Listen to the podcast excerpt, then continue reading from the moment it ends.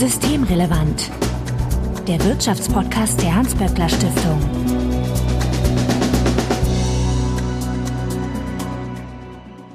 Heute ist Montag, der 4. Januar 2021. Willkommen zur 39. Folge von Systemrelevant. Sebastian Dulin, ich grüße dich. Hallo Marco. Das Jahr 2021 ist angebrochen. Das zweite Jahr mit Corona. Ich finde, die Frage ist ja naheliegend, Sebastian. Hast du dir vor Neujahr heimlich Böller im Internet gekauft, um aller Verordnungen zum Trotze die bösen Geister zu vertreiben? Nee, das habe ich nicht getan. Ich muss auch zugeben, dass ich nicht der größte Böllerfreund bin. Ich lebe ja in Berlin und ich habe eine Zeit lang in Moabit gewohnt, eine Zeit lang in Kreuzberg und da war es vor Silvester immer schwierig, überhaupt von der Wohnung ins Geschäft oder irgendwo hinzukommen, ohne von den Balkons mit Böllern beworfen zu werden. Das ist eigentlich, ich finde es hier äh, ein bisschen zu viel. Es ist ja auch so, wenn man so in einem normalen Silvester da war, dann sieht man vielleicht den Fernsehturm am Alexanderplatz noch so die ersten zwei, drei Minuten und danach ist es so staubig und rauchig, dass man das nicht mehr sieht. Und von daher haben wir dieses Jahr keine Böller gehabt. Aber böse Geister. Also ehrlich gesagt, hier in Berlin haben die anderen Leute noch genug geknallt, dass wahrscheinlich die bösen Geister auch das nächste Jahrzehnt noch weg sind. Ah ja. Also da, da würde ich mir jetzt keine so großen Sorgen machen. Okay, weil in, in Köln war es ziemlich ruhig und die Straßen sauber. Aber es gab so ein paar Leute, die haben dann ihre Dachterrasse genutzt äh, zum Böllern und, und Ballern. So nach dem Motto, ja, da soll mich doch erstmal einer erwischen und runterziehen. Ich weiß gar nicht, war bei euch denn Böllern verboten? Bei ja. uns war Böllern ja erlaubt, es war nur der Verkauf verboten. Ja, soweit ich weiß, war es nicht erlaubt. Wir haben ja Föderalismus, da äh, hat man dann eine schöne Vielfalt an Regeln. Wir allerdings wollen nicht die bösen Geister hier austreiben in der Hans-Böckler-Stiftung, aber wir werden trotzdem ein paar Änderungen zum Neujahr hier am und im Podcast vornehmen. Sebastian, was haben wir denn vor? Bislang hieß dieser Podcast ja immer, vielleicht hat der eine oder andere ja schon gemerkt, äh, der Wirtschaftspodcast mit Sebastian Dulin, äh, auch im Intro. Und wir haben uns in der Hans-Böckler-Stiftung überlegt, dass ja die Stiftung viel, viel mehr zu bieten hat, als nur das, was das IMK macht, das ich ja vertrete. Die Hörerinnen und Hörer haben ja vielleicht schon Bettina Kohlrausch, also Direktorin des WSI und Johanna Wenkebach, die Direktorin des HSI hier gehört. Und unsere Überlegung war jetzt eben, dass wir das erweitern wollen und ich eine kleinere Rolle dann nur noch einnehmen, also nicht mehr im Prinzip regelmäßig jede Woche da bin mit Ausnahmen, sondern dass wir so einen etwas rotierenden Turnus da machen, damit wir eben die ganze Breite der Forschung der Hans-Böckler-Stiftung hier präsentieren können. Und das haben wir uns überlegt, das machen wir jetzt ab dem Jahreswechsel.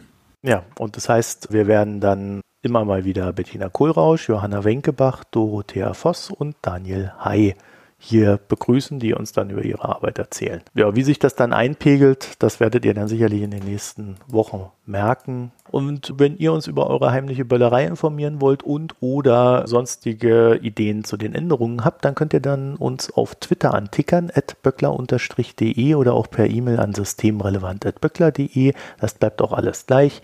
Hinweise, Korrekturen und Anregungen also bitte einfach einsenden. Und Sebastian findet ihr auf Twitter als @sdulin, also Sebastian Dulin. Mein Name ist Marco Herak und wir wollen uns heute mit dem Jahr 2021 beschäftigen. Also einen kleinen Jahresausblick könnte man sagen, eher so im Sinne der Herausforderungen, weniger äh, im Sinne eines Ausblicks. Also es ist ja recht offensichtlich, dass wir vor ein paar Herausforderungen stehen und die größte scheint mir momentan, ja, wie machen wir denn das mit dem Impfen? Also da werden Impfzentren geschlossen, weil der Impfstoff fehlt. Leuten wird die fünffache Dosis verabreicht äh, oder wie wir jetzt wissen, vielleicht sogar die sechsfache Dosis. Der Impfstoff selbst gibt irgendwie eine Dosis mehr her als genehmigt, aber um die nutzen zu können, muss man dann auch erstmal wieder eine Genehmigung beantragen und genehmigt bekommen. Also irgendwie ist das so am Anfang hier gelebtes Chaos und die Debatte wird immer lauter gegen Regierungsversagen, Rücktrittsforderungen, äh, die Leute sind wütend. Sebastian, was meinst du? Brechen wir uns da gerade das Genick oder sind das nur so Anfangsschwierigkeiten? Sagen wir mal so, das ist nicht schön, wie das gerade läuft, dass es da diese Verzögerungen gibt. Das ist insbesondere deshalb nicht schön, weil natürlich jede Verzögerung beim Impfen es länger dauern lässt, bis wir die Pandemie im Griff haben. Und das heißt, es gibt mehr Kranke, mehr Tote und wahrscheinlich auch mehr Ausfall bei der Wirtschaftsleistung. Von daher ist das wirklich, ja, soll man das jetzt nicht verharmlosen. Auf der anderen Seite glaube ich schon, dass das Anfangsprobleme sind und ich würde davon ausgehen, dass das in den nächsten Wochen und Monaten deutlich runder läuft auf Dauer. Insbesondere wenn weitere Impfstoffe noch da sind und wir jetzt nicht nur den BioNTech-Pfizer-Impfstoff haben, der ja auch so massiv gekühlt werden muss, sondern dass wir auch Impfstoffe bekommen, die man im normalen Kühlschrank lagern kann und die dann irgendwann auch von den normalen Arztpraxen verimpft werden können. Ich glaube, spätestens dann werden wir auch richtig Vater reinbekommen. Man sagt ja immer, das ist eigentlich unmöglich oder es ist sowieso schwer vorstellbar, dass so viele Deutsche so schnell geimpft werden. Andererseits ist in der Grippesaison 2018, 2019, ich habe das heute nochmal nachgeguckt, da sind, glaube ich, 15 Millionen Dosen Grippeimpfstoff innerhalb von wenigen Wochen verimpft worden. Und da muss man sich schon fragen, also wenn der Impfstoff da ist und der auch nicht so schwer zu handeln ist wie der jetzige, äh, warum sollte das nicht funktionieren? Und von daher wäre ich schon optimistisch, dass das einfach in den nächsten Monaten klappt, trotz der Anlaufschwierigkeiten, wo man tatsächlich drüber reden muss, wer da jetzt was versemmelt hat. Denn ja, wenn das jetzt Minister sind oder verantwortliche äh, Personen und die haben wirklich Mist gebaut, dann muss man sich schon fragen, ob man die nicht ersetzen sollte. Wir haben es ja eigentlich letztes Mal schon gehabt, aber so die Debatte ist da nochmal so richtig aufgeflammt äh, in Sachen Impfstoffkauf, dass man da seitens der Politik vielleicht doch etwas zu vorsichtig agiert hat. Ja, das wird jetzt diskutiert. Ich kann das ganz schlecht beurteilen. Und äh, Christian Drosten hat ja auch gesagt, dass das sei schwierig zu beurteilen, denn natürlich hätte man mehr bestellen können. Nur, wenn man mehr bestellt hätte, wäre dann jetzt auch mehr da. Denn es gibt ja tatsächlich Produktionskapazitäten und so einfach scheint man ja die Produktion jetzt auch nicht hochfahren zu können. Also zumindest nicht über Nacht, sondern das, das ist ein mhm. gewisser Vorlauf, das sind komplexe Prozesse, da braucht man Personal zu. Ganz so einfach ist es wahrscheinlich nicht, zumal man sich auch überlegen muss, man hätte natürlich jetzt mehr kaufen können, aber das Ergebnis wäre vielleicht, dass andere Länder dann weniger abbekommen hätten. Und zu einer Normalisierung gehört nun auch, dass, dass die Länder, mit denen wir viel Kontakt haben, dass die sich auch impfen lassen. Das, das, das hilft dann eben auch, diese Pandemie schneller in den Griff zu bekommen. Von daher, ich würde mir jetzt sehr ungerne über diese Beschaffungsstrategie ein Urteil erlauben, weil ich einfach nicht genau weiß, was da die Implikationen sind. Also ganz einfach auch so, natürlich hätte man sagen können, man bestellt einfach von jeder Firma, die irgendwo da auf dem Markt ist, was man braucht, 900 Millionen Dosen, um die ganze EU durchzuimpfen. Es gibt da ja Rohstoffe, es gibt da ja Sachen wie die wahrscheinlich auch die Behälter und sowas, wo es jetzt nicht so einfach ist, so viel kurzfristig zu beschaffen. Und dann weiß man auch nicht, ob diese Firmen, wenn sie jetzt diese feste Bestellung haben, wie sich das darauf auswirkt, auf ihre Eile, die Sachen an den Markt zu bringen. Also ich könnte mir schon vorstellen, dass der, der, der ein oder andere sagt, na gut, dann, dann machen wir jetzt diese Überstunde vielleicht nicht mehr, wenn wir ohnehin wissen, dass wir eine Milliarde Dosen praktisch verkauft kriegen, egal wann wir damit fertig sind und wann wir die liefern können. Ja gut, Bill Gates hat, glaube ich, ich habe es ja nochmal nachgeguckt, im Mitte bis Ende April hat der damals schon gesagt, also wenn ihr wollt, dass das äh, mit der Impfung dann zügig läuft, wenn sie denn dann da ist, dann müsst ihr eigentlich jetzt schon beginnen, für alle potenziellen Impfstoffkandidaten die Produktionsstätten aufzubauen und dann quasi lieber zu viel Produktionsstätten finanzieren, die man da nicht braucht oder später braucht. Aber man hat dann halt möglichst viel, möglichst schnell verfügbar. Aber das ist ja offensichtlich nicht geschehen. Ja, aber auch da ist natürlich jetzt nicht ganz trivial, wie man das dann mit den Firmen vereinbart, dass sie das auch tun. Also weil, weil für die Unternehmen besser ist, selbst wenn ich eine Großbestellung habe, die Sachen mit bestehenden Kapazitäten oder ohne den größtmöglichen Kapazitätsausbau auf, äh, quasi zu produzieren. Wenn ich jetzt eine Fabrik baue, die eben diese 900 Millionen Dosen in zwei Monaten produzieren kann, die steht dann da und danach brauche ich sie wahrscheinlich nicht mehr. Und da ist es immer günstiger, für die Firma, das, das mit einer Fabrik zu machen, die meinetwegen nur 200 Millionen Dosen pro, über zwei Monate herstellen kann, dann eben länger äh, länger ausgelastet ist. Also das ist alles nicht, nicht völlig trivial, das, das so hinzubekommen. Es scheint allerdings tatsächlich, dass da jetzt einige Sachen nicht so laufen, wie man sich das vorgestellt hätte. Auch wenn man sich einfach die Zahlen anguckt, wie viele Impfdosen eigentlich da sein sollten und wie viel verimpft worden ist. Und wenn man dann hört, dass die, die Länder jetzt eine Woche lang überhaupt keine Lieferungen vom Bund bekommen, also da scheinen einige Dinge nicht ganz so zu funktionieren, wie man sich es gewünscht hätte. Ja, im wirtschaftlichen Sinne ist es natürlich deswegen interessant, weil so ein Staat ja dann oder die Staaten in diesem Fall ja dann schon sagen könnten, naja, dann lassen wir uns die Fabrik das halt kosten. Zahlen wir als Staat halt, Hauptsache die produzieren, wir sind da möglichst schnell raus. Vielleicht muss man ja dann im Jahr eine modifizierte Impfung geben äh, für, für die neue Welle von mutierten Covid-Viren oder sonst was. Jedenfalls, dass man einfach äh, möglichst schnell, möglichst radikal diese Impfung einführt und dann den wirtschaftlichen Schaden, der derweil entsteht, werden sie nicht verteilt werden, ja, den könnte das ja überkompensieren. Naja klar, wenn die Regierung jetzt auch einfach alle Unternehmen steuern würde, dann wäre das möglicherweise einfacher zu machen. Also auch in der Geschichte, wenn wir uns angucken, wie zum Beispiel Mobilmachungen im Krieg stattgefunden haben, da ist es nicht immer so, dass die Unternehmen da locker mitgemacht haben, auch wenn die, wenn die Regierung das wollten. Also in den USA wird gerne erzählt diese Geschichte von General Motors, als die äh, USA dem Zweiten Weltkrieg beitreten wollten und die gesagt haben, na ja, also wir wollen jetzt, dass ihr Militärfahrzeuge herstellt und keine, keine Zivilfahrzeuge. Dann haben die erstmal gesagt, na ja, das dauert halt ein paar Jahre, bis wir das umgerüstet haben. Und da musste erst, zumindest wird es so berichtet, dann haben die Gewerkschafter gesagt, aus Patriotismus, wir glauben aber, dass das schneller geht. Und dann ging es auch hinterher irgendwie schneller.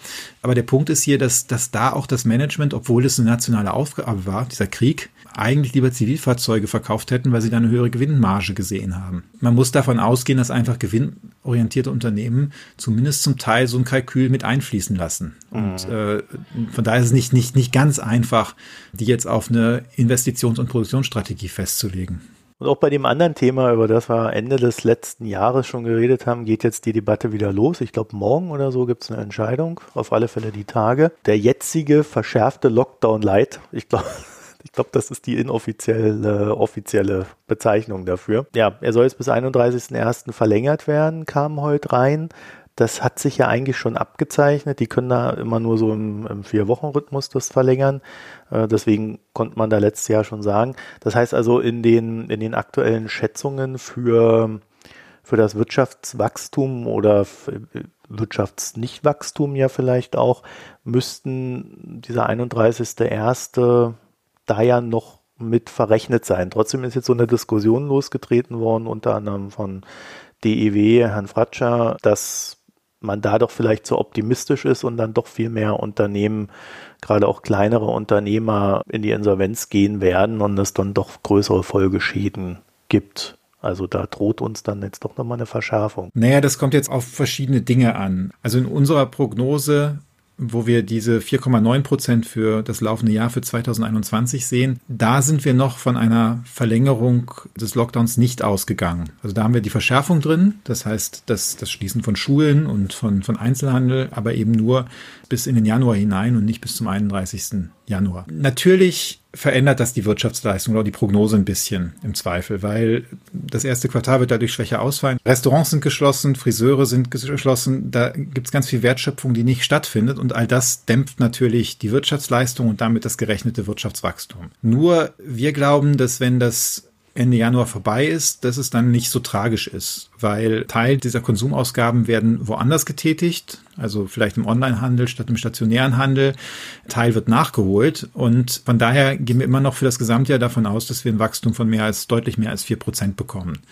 Jetzt ist die Frage, wenn das sehr lange weitergeht und wir sehr viele Insolvenzen kriegen würden und sehr viele Jobs verloren gehen, das sind aber jetzt drei Wann, Wenns, dann müsste man wahrscheinlich an diese Prognose nochmal ran und müsste sich nochmal angucken, was da passiert. Solange das nicht, nicht so kommt, gehen wir eigentlich davon aus, dass, dass diese Erholung intakt ist und nur verschoben, aber nicht aufgehoben ist. Das hängt natürlich auch ein bisschen davon ab, was die Politik jetzt macht. Und die muss natürlich schon jetzt Unternehmen ein bisschen weiter fördern. Dafür gibt es auch so Dinge wie die Überbrückungshilfe 3, Eventuell muss man nochmal nachlegen für die Kulturschaffenden, vielleicht nochmal für den Einzelhandel. Und danach muss sie eben die richtigen Erwartungen dafür schaffen, dass es auch danach weiter aufwärts geht. Wenn die Politik das macht, glauben wir halt, dass, dass dieses robuste Wachstum auch noch rauskommen kann. Und wären da deshalb etwas optimistischer als Marcel Fratscher. Wobei das bei dem ja ein bisschen komisch ist, weil sein eigenes Institut Szenarien vorgerechnet hat bei der letzten Prognose und da war ein Szenario eben auch der längere Lockdown und da kam, glaube ich, auch noch was von 3, noch was raus. Ich bin mir jetzt nicht ganz sicher, aber da war auf jeden Fall ein robustes Wachstum auch für den Fall einer etwas längeren Lockdowns drin. Von daher fragt man sich, wo jetzt seine Furcht vor einem Absturz plötzlich herkommt, wenn die in der Dezemberprognose noch nicht da war. Naja, vielleicht äh, kommt die vom IFO-Institut, weil das IFO-Institut hat uns ja vorgerechnet, dass das mit der Mehrwertsteuersenkung, diese drei Prozent von 19 auf 16, dass das jetzt auch nicht so der riesen naja, Einkaufsbringer war. Also die Leute sind deswegen nicht in die Geschäfte gerannt. Das stimmt, das kommt beim IFO-Institut raus. Übrigens ist auch das, was, was wir ja schon im Herbst gesagt haben, weil wir haben auch eine Umfrage gemacht, damals noch mit den Menschen, bevor diese Mehrwertsteuersenkung eingesetzt hatten, hatten gefragt, wie werdet ihr euch verhalten? Und da kam auch raus, was jetzt auch das IFO-Institut bestätigt, dass die meisten äh, Menschen nicht planen, ihr Verhalten zu ändern, weil die Mehrwertsteuer vorübergehend gesenkt worden ist. Von daher ist das jetzt nicht so wahnsinnig überraschend, finde ich. Mhm. Also das sollte jetzt eigentlich nicht das, das Bild grob verzerren. Zumal ja dieses zusätzliche, der zusätzliche Konsum von der Mehrwertsteuersenkung, der hätte ja im vergangenen Jahr sein müssen, also bis zum 31. Dezember und nicht jetzt, wo ja, Marcel Fratscher offensichtlich ein bisschen ängstlicher wird. Ja, ich habe da mehr so drauf aufgesetzt, dass du ja gesagt hast, da verschiebt sich auch der Konsum in andere Sparten hinein, aber das scheint jetzt nicht den großen Boom gegeben zu haben an der Stelle. Nee, es wird ein bisschen was beigetragen haben. Das äh, IFO rechnet irgendwie 6,3 Milliarden Euro vor. Das ist jetzt nicht so wahnsinnig groß. Das sind 0,2 Prozent des Bruttoinlandsproduktes. Das dürfte jetzt keine großen Veränderungen für die Ganzjahreszahlen haben. So, und dann gab es mal wieder unseren Market Einkaufsmanager Index für die deutsche Industrie und aus dem ging, geht hervor, dass im Dezember die Lieferketten unter ziemlich hohem Druck standen. Und in der Folge war eine massive Ausweitung der Lieferzeiten zu verspüren. Und es soll zu Engpässen bei Rohstoffen und zu Kapazitätsengpässen bei Seefracht gekommen sein. Die Einkaufspreise sind dann infolgedessen gestiegen das ist ja ganz bemerkenswert. Ne? Nun könnte man ja als erstes sagen, ja, es ist halt Weihnachten. Ja, da kaufen die Leute wie blöde ein und dann passiert das. Aber ich glaube, das ist nicht so ganz richtig, oder? Nee, also mit Weihnachten hat das nichts zu tun. Weihnachten gibt's jedes Jahr. Und es ist ja auch nicht so, dass die ganze Welt das christliche Weihnachtsfest feiert. Ne? Also man darf nicht vergessen, dass China und Indien inzwischen relativ große Volkswirtschaften sind und dort ist bestenfalls eine Minderheit christlich. Die Seefrachtfrage hat damit zu tun, dass jetzt auch die, der Frachtverkehr wieder massiv zugelegt hat. Das deutet darauf hin, dass eben in bestimmten Teilen der Welt sich die Wirtschaft schon deutlich erholt und das sieht man dann eben auch in solchen Zahlen. Weil die gleiche Umfrage hat übrigens auch angezeigt, dass die Industrie ihre Produktion weiter ausgeweitet hat. Und zwar stärker ausgeweitet hat als noch im November. Also die Industrie scheint von diesem verschärften Lockdown Light, äh, scheint, scheint da relativ unbeeindruckt von zu sein bisher. Was ein gutes Zeichen ist. Wollte ich gerade sagen, also das heißt, das ist kein, kein negativer Indikator hier an der Stelle, sondern das ist ein positiver, dass es wohl irgendwo wieder losgeht. Wir wissen jetzt noch nicht so genau wo, aber da dürften dann auf alle Fälle positive Effekte eher zu spüren sein. Also Lieferketten können natürlich auch andere Gründe haben. Also es gab wohl offensichtlich auch ein paar Automobilzulieferer, wo Covid-Fälle aufgetreten sind und die dann deshalb Produktionsprobleme hatten. Aber das ist glaube ich, jetzt eher die Ausnahme und es ist bei weitem nicht mehr das, was wir im April gesehen haben, wo ja im Grunde zwei Drittel des Einbruchs der Wirtschaftsleistung auf das verarbeitende Gewerbe zurückging. Also dann gehen wir doch mal davon aus, das funktioniert nun alles so halbwegs. Das Leben wird besser, die Maßnahmen können durch Impfen, warmes Wetter gelockert werden und bis Herbst haben wir eine hohe Impfquote. Dann könnte ja das Leben wieder losgehen, könnte man meinen.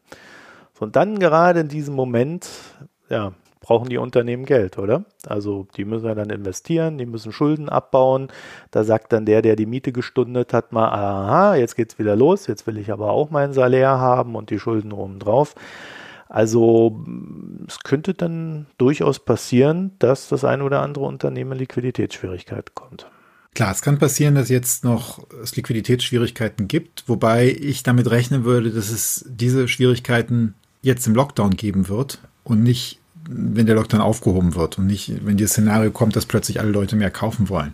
Weil das ist dann der Moment, wo, wo die Kassen wieder klingeln und dann ist die Liquidität auch wieder da. Nichtsdestotrotz, im Zweifel werden wir Unternehmenspleiten bekommen, weil durch die veränderten Regeln da, vorübergehend veränderten Regeln, haben wir einfach in den letzten Monaten ziemlich wenig Firmeninsolvenzen gehabt und da, da gibt es einfach einen Nachlaufeffekt. Da muss man aber gucken, Insolvenz hört sich, Pleite hört sich immer so ganz schlimm an. Heutzutage bedeutet ja eine Pleite nicht mehr unbedingt und immer, dass auch die ganzen Arbeitsplätze verloren gehen, sondern das kann auch einfach sein, Insolvenzverfahren, dass jemand anders gefunden wird, der das Unternehmen übernimmt oder der es weiterführt und insbesondere, wenn dann die Aufträge wieder sprudeln und die Auftragsbücher zunehmend gefüllt sind, dann sind die Chancen ganz gut, dass das gesamtwirtschaftlich nicht so auf die Beschäftigung durchschlägt. Das wäre immer noch unsere Hoffnung. Aber darum ist es eben auch so wichtig, jetzt diese Unternehmen noch durch die letzten, hoffentlich letzten Monate der Pandemie zu, zu ziehen und dann, damit, damit eben dann das Wachstum wieder schnell anspringen kann. Mhm. Aber droht uns da so eine große Insolvenzwelle? Ich lese das ja immer wieder, die große Insolvenzwelle kommt. Du, ehrlich gesagt, wir wissen es nicht. Also das ist, wir, wir haben ja, wir haben ja keine Informationen dazu, wie es in den Betrieben und insbesondere in den ganz vielen Kleinbetrieben aussieht in Deutschland. Also das ist so ein bisschen eine Blackbox und es sind ja relativ, zum Teil relativ großzügige Hilfen gezahlt worden. Also diese November- und Dezemberhilfe für die Gastronomie, wo äh, da eben 75 Prozent des Vorjahresumsatzes erstattet worden sind. Das waren zum Teil recht günstige großzügige Hilfen. Und wir haben andere Bereiche im Kulturbereich, wo nicht so viel gezahlt worden ist. Und wir wissen halt jetzt nicht, wie es um die Unternehmen steht. Aber da könnte man ja einfach mit Krediten, Überbrückungskrediten den Unternehmen dann doch nochmal so einen letzten Schub geben, um dann auch diese, diese Transformationsphase in das Wachstum hinein zu bewältigen. Ja, das kann man machen, wenn es jetzt tatsächlich nur Liquiditätsprobleme sind. Wenn jetzt das Unternehmen so überschuldet ist, weil, weil jetzt monatelang die Kosten aufgelaufen sind, dass man keine richtige Chance sieht, dass das wieder abgezahlt werden kann, dann sieht es einfach schwieriger aus. Da wird die Feinsteuerung eher schwierig dann werden. Ja, klar. Und das, das, das bedeutet eben auch, dass wir zum Teil einfach, glaube ich, Unternehmensinsolvenzen sehen werden nur, das ist im Einzelfall immer tragisch. Die Frage ist nur, hat das so eine Größenordnung, dass wir da gesamtwirtschaftlich ein Problem bekommen? Und da sind wir vorsichtig optimistisch zurzeit. Also auch weil aus den Banken jetzt nicht die Signale kommen, dass da, dass die mit so wahnsinnig vielen Kreditausfällen da rechnen. Wir befinden uns ja jetzt im Jahr 2021. Je nach Sicht wird zwischen 2030 und 2050 alles zu spät sein, also für die Menschheit, wenn wir unsere Klimaziele nicht erreicht haben. So und äh, wenn Corona als Problemfaktor jetzt wirklich immer kleiner werden sollte, also so die Industrie wieder anfängt, so, so richtig durchzuproduzieren, äh, die Leute wieder auf den Straßen sind, das Auto wieder en masse genutzt wird und nicht nur in der geschmälerten Variante wie jetzt. Also dann wird das Erreichen der Klimaziele ein bisschen schwierig in den nächsten Jahren. Ne? Also dieser Corona-Effekt, den wir da hatten, der wird jetzt nicht unbedingt dazu führen, dass wir einen dauerhaft positiven Beitrag geleistet haben. Nee, der Corona-Effekt, also der Rückgang der, des CO2-Ausstoßes in der Krise, vor allem im ersten Halbjahr, der war ja vor allem durch ein Rückfahren der Produktion und der Mobilität ausgelöst. Und wenn wir jetzt Produktion und Mobilität wieder hochfahren, dann fährt auch der CO2-Ausstoß wieder hoch. Und das ist, ist ein Problem. Das ist ja auch erkannt jetzt inzwischen von den allermeisten. Und das ist ja auch der Grund, warum sich Deutschland auf diesen Pfad begeben hat und warum auch die EU jetzt nochmal die Klimaziele angeschärft hat. Da passiert was, aber die Frage ist halt, erstens, passiert da genug? Und zweitens, tun wir auch genug, dass das so passiert, dass wir am Ende auch noch eine Industrie in Deutschland haben und Industriearbeitsplätze. Das sind so die Herausforderungen jenseits der Corona-Zeit. Und diese Herausforderungen sind deshalb nochmal schwieriger, weil durch die Kreditaufnahme in der Corona-Zeit haben wir gesetzlich eine Tilgungsverpflichtung nach der Schuldenbremse. Das heißt, da muss Geld zurückgezahlt werden in den nächsten Jahren, was dann eben nicht zur Verfügung steht für neue Investitionen und insbesondere dann auch nicht für Investitionen in den Klimaschutz und in Klimaschutzinfrastruktur. Und das ist, ist ein Problem, denn äh, Corona, wenn wir das jetzt so überwunden haben, dann war das, war zwar eine tiefe, kurze Krise, aber es ist etwas, was man, was man dann in den Griff bekommen hat. Aber diese Klimakrise ist eben nochmal um ein Vielfaches eine, eine größere Krise und eine größere Herausforderung für die Gesellschaft und, und auch die Wirtschaft. Ja, könnte sich dann im Nachhinein herausstellen, dass Corona da eher schädlich war? Ob, wir haben ja jetzt erstmal diese positiven Zahlen, ne, Rückgang und so weiter. Aber wenn man dann so im Nachgang drauf guckt, könnte man ja dann sagen, hm, okay, und dann fehlte uns das Geld, um mehr zu machen. Das ist eine politische Entscheidung am Ende. Hm. Wir, wir haben jetzt gesehen, dass was man alles tun kann, wozu die Gesellschaft und die Wirtschaft in der Lage ist, wenn man sagt, das und das sind nur Prioritäten. Denn die Prioritäten waren jetzt ja, die Wirtschaft zu stabilisieren. Dafür ist relativ viel Geld in die Hand genommen worden. Übrigens ohne irgendwelche negativen Konsequenzen. Sondern das hat man sich geliehen. Dadurch ist die Wirtschaft stabilisiert worden. Die Zinsen sind jetzt sogar noch niedriger als vorher. Schuldenstand ist ein bisschen gestiegen, aber da, da ist eigentlich, da ist irgendwie nicht das aufgetreten, was, wovor viele dann, dann, dann auch gerne immer warnen bei so, bei so Aktionen. Das heißt aber, man hat gezeigt, die Politik ist eigentlich, wenn sie will, handlungsfähig. Hm. Und jetzt ist die Frage, äh, was für Schlussfolgerungen daraus man, äh, man, daraus zieht. Sagt man, so wir haben bei Corona gezeigt, dass es geht, jetzt machen wir das auch, wir nehmen diese, diesen Gestaltungsanspruch und diese Gestaltungsfähigkeit und bekämpfen damit die, die, die, den Klimawandel? Oder sagt man jetzt, oh, jetzt sind die Schulden eben hier um diese 300 Milliarden gestiegen und die Schuldenquote, also unser Schuldenstand relativ zum Bruttoinlandsprodukt ist jetzt wieder zehn Prozentpunkte höher. Und darum müssen wir jetzt ganz schnell die Schulden zurückzahlen und äh, Klimaschutzinvestitionen hinten anstellen. Und wenn ich das so sage, dann fällt dir schon auf, wo wahrscheinlich meine Sympathie dafür liegt, nämlich, dass man jetzt Lehren daraus zieht, was gut gelaufen ist, was dann der Staat tatsächlich auch machen kann und was, was gesellschaftlich möglich ist, wenn man das denn denn sich vornimmt und dann in die Richtung marschiert. Es könnte aber tatsächlich 2021, auch wenn das ein Riesenthema ist, ein ziemlich verlorenes Jahr für die Geschichte sein, weil ja die Bundestagswahlen anstehen. Ne? Ja und nein. Also einerseits ist ja relativ viel schon angelegt. Einmal durch das, das Klimapaket, was ja vor etwas mehr als einem Jahr beschlossen worden ist im Dezember 2019 und wovon man jetzt einen Teil auch an den Tankstellen spürt, also durch die, die höheren Benzinpreise, die CO2-Bepreisung. Und außerdem ist ja auch in dem Konjunktur- und Zukunftspaket zumindest auf dem Papier sind da auch relativ größere Investitionen in den Klimaschutz angelegt. Das heißt, eigentlich, wenn man das umsetzt, dann muss 2021 kein verlorenes Jahr sein. Jetzt ist so ein bisschen auffällig, dass wir nicht genau wissen, was da, was da tatsächlich umgesetzt wird. Und wenn man sich zum Beispiel anguckt, was für die Wasserstoffstrategie ursprünglich für 2021 angesetzt war und was jetzt im aktuellen Haushalt für 2021 sich wiederfindet, da sind irgendwie ein paar Milliarden verschwunden, wo uns auch nicht ganz klar ist, was damit passiert ist. Und äh, das ist natürlich dann blöd. Das sollte nicht passieren, aber wenn man eigentlich die, die Dinge, die man sich da vorgenommen hat, jetzt äh, ordentlich umsetzt, dann ist man schon mal auf dem richtigen Pfad und dann kann man eben gucken, wie es nach der Bundestagswahl weitergeht. Eine Institution, die dann da vielleicht dann doch noch helfen könnte, ist die EZB, weil die EZB, die überlegt ja gerade, wie sie ihre Geldpolitik neu aufstellt, oder ob sie vielleicht die Inflationsziele ändert äh, oder ob sie was in Sachen grüner Geldpolitik unternimmt. Grüne Geldpolitik, was genau ist das? Ja, grüne Geldpolitik, da versteht man drunter, dass die Europäische Zentralbank mit ihren geldpolitischen Instrumenten, also den Ankauf von, von Anleihen oder was sie sonst noch so alles tut, die der Wirtschaft hilft, sich zu dekarbonisieren also die Klimawende unterstützt. Und da kann man sich alles Mögliche drunter vorstellen. Also zum Beispiel könnte die EZB bevorzugt Anleihen kaufen, die als grün gelten. Das heißt, die nach dieser EU-Taxonomie dann helfen, ja, die Transformation, die Klimawende voranzutreiben. Das heißt, man würde wahrscheinlich keine Anleihen von Unternehmen kaufen, die Braunkohle fördern, sondern eher von, von Solarunternehmen oder für Solarparks und solche Sachen. Das wäre eine Möglichkeit. Die EZB macht ja auch eine Bankenaufsicht. Im Rahmen dieser Bankenaufsicht könnte man auch sagen, die Banken müssen mehr Kapital hinterlegen, wenn sie Unternehmen mit braunen Technologien äh, Kredite vergeben. Und so kann man sich das dann, kann man sich alle möglichen Dinge da vorstellen.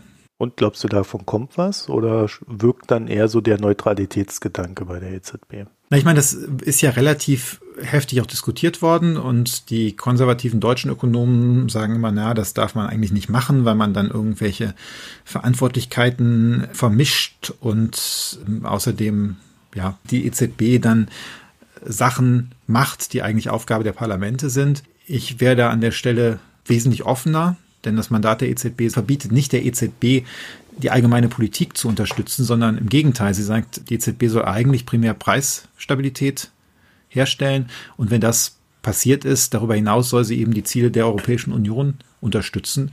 Und die Bekämpfung des Klimawandels ist offensichtlich jetzt wie man auch an, an dem äh, European Green Deal sieht, das ist einfach eines der zentralen Ziele der EU. Und von daher glaube ich, dass die EZB das durchaus mit ihrem Mandat vereinbaren könnte und dass es auch Sinn machen würde. Also nehmen wir mal diese, diese Frage, bevorzugt grüne Anleihen zu kaufen. Wenn die EZB sagen würde, das machen wir, dann hätte man sofort einen wesentlich größeren Markt für solche grünen Anleihen. Ja, also das, das würde einfach diesen Markt schaffen und da Liquidität reinbringen. Auch bei der Bankenaufsicht, finde ich, macht es total Sinn, rein aus, aus Stabilitätsgesichtspunkten, zu sagen, Banken, die die Kredite vergeben an alte Technologien, Kohlekraftwerke zum Beispiel, das ist einfach riskanter. Und darum müssen die mehr Vorsorge treffen. Wenn jetzt irgendwas nochmal angeschärft wird bei den, bei den Klimazielen in den nächsten Jahren, dann kann man mit so Kohlekraftwerken relativ schnell auf sogenannten Stranded Assets liegen bleiben oder sitzen bleiben. Dann hat man ein Kohlekraftwerk, das darf vielleicht nicht mehr betrieben werden oder ist nicht mehr wirtschaftlich zu betreiben und da muss man es abschreiben. Das ist natürlich, wenn ich so einen Kredit vergeben habe, dann äh, ist das auch für die Bank gefährlich. Von daher macht das auch, ich glaube, ökonomisch Sinn.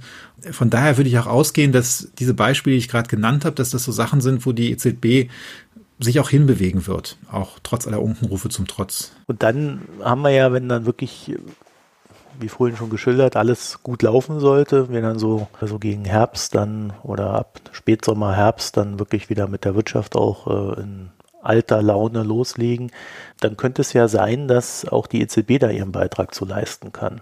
Ja, also ich, ich, ich meine, die EZB hat schon einen großen Beitrag geleistet äh, in der ganzen Stabilisierung der Corona-Krise mit dem PEP, also diesem Pandemie-Sonderprogramm, wo sie Anleihen aufkaufen, aber auch mit der allgemeinen Geldpolitik. Und das ist, äh, ist richtig und wichtig gewesen. Und wir sehen und erwarten, dass die EZB das auch weitermacht. Wir sehen keine großen Inflationsgefahren, haben wir auch schon mal drüber gesprochen.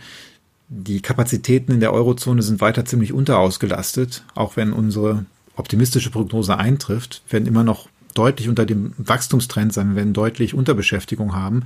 Und in dieser Situation wird auch das Inflationsziel tendenziell eher nach unten verfehlt.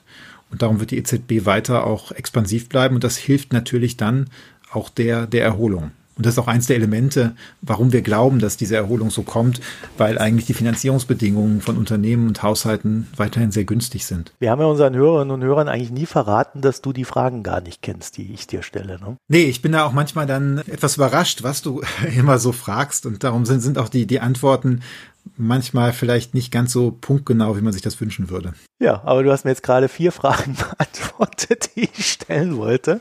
Deswegen dachte ich, äh, ich erwähne das mal kurz. Aber eine würde ich dann in anderer Form doch noch stellen. Du hast gerade gesagt, die, die EZB wird wahrscheinlich expansiv bleiben. Das heißt, sie wird weiter ihre Anleihen da kaufen, Staatsanleihen aufkaufen, Unternehmensanleihen und so weiter. Das heißt, dieses sogenannte Tapering wird eher nicht stattfinden. Und damit jeder versteht, was ist denn Tapering? Ja, Tapering ist das, wenn eine Zentralbank langsam das Tempo, mit dem sie Anleihen aufkauft, zurückfährt in, in dieser Situation dieses äh, Quantitative Easing des, des Anleihekaufes. Und äh, von daher würde ich dir an der Stelle auch widersprechen. Du hast gesagt, es, es wird dann kein Tapering stattfinden. Ich gehe schon davon aus, dass die Europäische Zentralbank im laufenden Jahr jetzt das Tempo des Anleihekaufes zurückfahren wird. Denn die hat im vergangenen Jahr relativ massiv zeitweise in den Märkten interveniert und wenn sich jetzt die Wirtschaft erholt, dann muss sie das gar nicht mehr in dem Maße tun.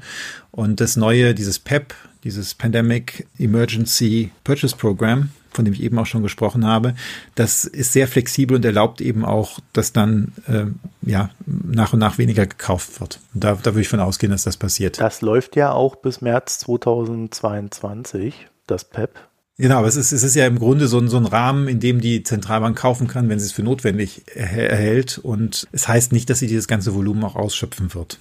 Na, da bin ich mal gespannt. Ein weiterer großer Punkt, der ja, naja, jetzt vor kurzem endgültig dann auch beschlossen wurde, nachdem sich dann alle in der EU in irgendeiner Form geeinigt haben, das EU-Rettungsprogramm, Hilfsprogramm für die Corona-bedürftigen oder geschädigten Länder, also die, die es besonders brauchen. Das ist ja auch ein Programm, selbst wenn wir kein Geld dafür bekommen sollten in Deutschland, das auch Deutschland hilft, weil das ja gegebenenfalls unsere Kunden sind dann. Ne? Also erstens, Deutschland bekommt ja auch Geld daraus. So ist es ja auch nicht. Die Regeln sind ja so, dass eigentlich alle Mitgliedstaaten irgendwas bekommen, nur die Verteilung ist, ist relativ ungleich. Das zweite ist, und das ist, glaube ich, tatsächlich wichtig, dass dieses Next Generation EU-Programm, was also besteht daraus, dass die EU sich äh, an den Finanzmärkten Geld leiht, gemeinsam und das an die Mitgliedstaaten verteilt, die damit zu Hause Investitionen machen dürfen, das hat tatsächlich schon dazu beigetragen, schon durch die Ankündigung, die Finanzmärkte und die Erwartungen zu stabilisieren. Und wir haben das mal durchsimuliert. Da kommt raus, dass insbesondere bei den Ländern, die jetzt einerseits hart getroffen sind, aber gleichzeitig da auch recht viel Geld rauskriegen. Das ist sowas wie Portugal, Griechenland, Italien, Spanien. Da merkt man jetzt schon, das sind auch Länder, die ohnehin schon von, von der letzten Krise recht hart getroffen waren. Bei denen äh, kommt relativ viel auch beim Wirtschaftswachstum an.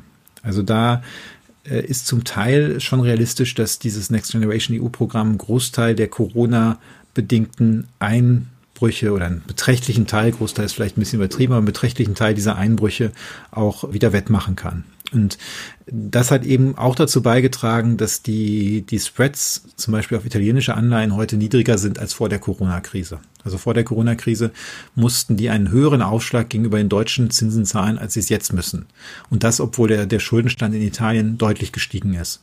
Und das hat einfach damit zu tun, dass da die Hoffnung besteht, dass die italienische Wirtschaft dann schneller wächst und weil eben dadurch auch eine Solidarität mit, mit Italien bewiesen worden ist. Ist das etwas, wo man sagen kann, das ist wirklich eine, eine, eine gute Sache für das Wirtschaftswachstum dann auch gerade in dieser Nach-Covid-Zeit? Auf jeden Fall, weil das einerseits jetzt die Staaten davon entbindet, zu schnell, wenn man jetzt das makroökonomisch zusammenrechnet, also das was Geld, was da von der EU kommt und was sie aus dem eigenen Haushalt bezahlen, also es entbindet die Staaten davon, zu schnell konsolidieren zu müssen, mhm. das heißt zu schnell auf die Bremse zu treten.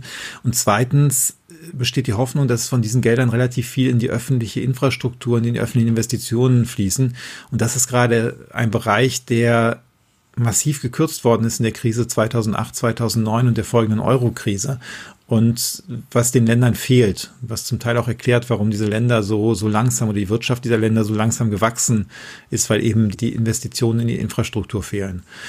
Und wenn man das jetzt richtig einsetzt, das Geld, also tatsächlich für solche Investitionen und nicht für irgendwelchen Staatskonsum, dann ist das wirklich eine ganz massive Unterstützung für die, für die Erholung. Wir haben ja vorhin schon über die potenziellen Insolvenzen bei den Unternehmen geredet. Also ein Unternehmen Insolvenz geht, dann gibt es ja eigentlich auch immer einen Arbeitsplatzabbau. Das ist mit den neueren Insolvenzrechtsversionen auch immer besser geworden für die Arbeitnehmer und Arbeitnehmerinnen und, und immer kapitalmarktunfreundlicher, muss man dazu sagen. Ist jetzt, also wenn wir sagen, also die große Insolvenzwelle wird, selbst wenn sie kommt, äh, so ein paar abfedernde Elemente drin haben, also muss man da jetzt wirklich Angst haben, dass auch der Arbeitsmarkt dann getroffen wird oder kann man davon ausgehen, dass das alles in einem gewissen Rahmen bleibt, also dass schlichtweg Kurzarbeit zurückgefahren wird und sich nicht eins zu eins dann oder 50 äh, Prozent davon dann in Arbeitslosigkeit übersetzt? Also das hängt jetzt auch davon ab, wie gut es uns gelingt, Strukturen noch in den nächsten Monaten zu sichern mhm. und äh, auch wie gut es uns gelingt, auch in der Industrie, die von der sozialökologischen Transformation besonders betroffen ist, da Arbeitsplätze zu sichern und Betriebe zu sichern. Da kommen jetzt eben zwei Dinge zusammen. Einmal können die Hilfspakete, reichen die, um betroffene Unternehmen im Einzelhandel und so weiter zu, zu, zu stützen. Und die zweite Sache ist, gelingt es uns tatsächlich in der, in der Industrie diesen höheren CO2-Preis durchzusetzen und die Industrie auf den Pfad der Dekarbonisierung zu setzen, auch, auch der E-Mobilität, äh, das, das, das, das, das da voranzutreiben, ohne dass da viele Arbeitsplätze verloren gehen. Das hört sich vielleicht so an, als hätte ich deine Frage im Grunde nicht richtig beantwortet, sondern gesagt, wenn es gut wird, wird es gut und wenn schlecht wird, wird schlecht. So, so wollte ich das natürlich nicht machen, sondern der Punkt ist einfach, wenn, da gibt es einen Kipppunkt. Und äh, wenn ein paar Arbeitsplätze verloren gehen, ist das gesamtwirtschaftlich nicht so schlimm, weil die möglicherweise in anderen Branchen wieder neu entstehen. Wenn aber zu viele Arbeitsplätze verloren gehen und dann die Angst um sich greift, dass die Menschen ihre Jobs verlieren, dann, dann zurück, Konsumzurückhaltung machen und auch noch, noch Einkommensverluste haben, dann kann das eben zu so einer Abwärtsspirale gesamtwirtschaftlich kommen. Und äh, darum sind zwei Dinge total wichtig. Erstens, zu verhindern, dass die Unternehmen in der Corona-Krise entlassen und zweitens ihnen eine Perspektive zu geben, in der Dekarbonisierung ein neues Geschäftsmodell zu finden, was dann eben auch für die nächsten Jahrzehnte tragfähig ist und den, dann, dann die Anreize zu schaffen, die Beschäftigten auch zu halten. Bastian Dolin, ich danke dir für das Gespräch. Danke dir, Marco. Ja, wenn ihr für das Jahr 2021 noch ein paar Wünsche und oder Anregungen an uns habt, dann bitten wir euch einmal uns auf Twitter anzutickern, at böckler-de oder auch per E-Mail an systemrelevant.böckler.de eine E-Mail zu schreiben. Also Hinweise, Korrekturen, Anregungen schickt sie uns gerne. Und Sebastian findet ihr auf Twitter als @sdolin, also Sebastian Dolin. Ja, dann wünschen wir euch eine schöne Zeit. Danke fürs Zuhören. Bis bald. Tschüss. Bis bald. Tschüss. Das war Systemrelevant, der Wirtschaftspodcast der Hans-Böckler Stiftung.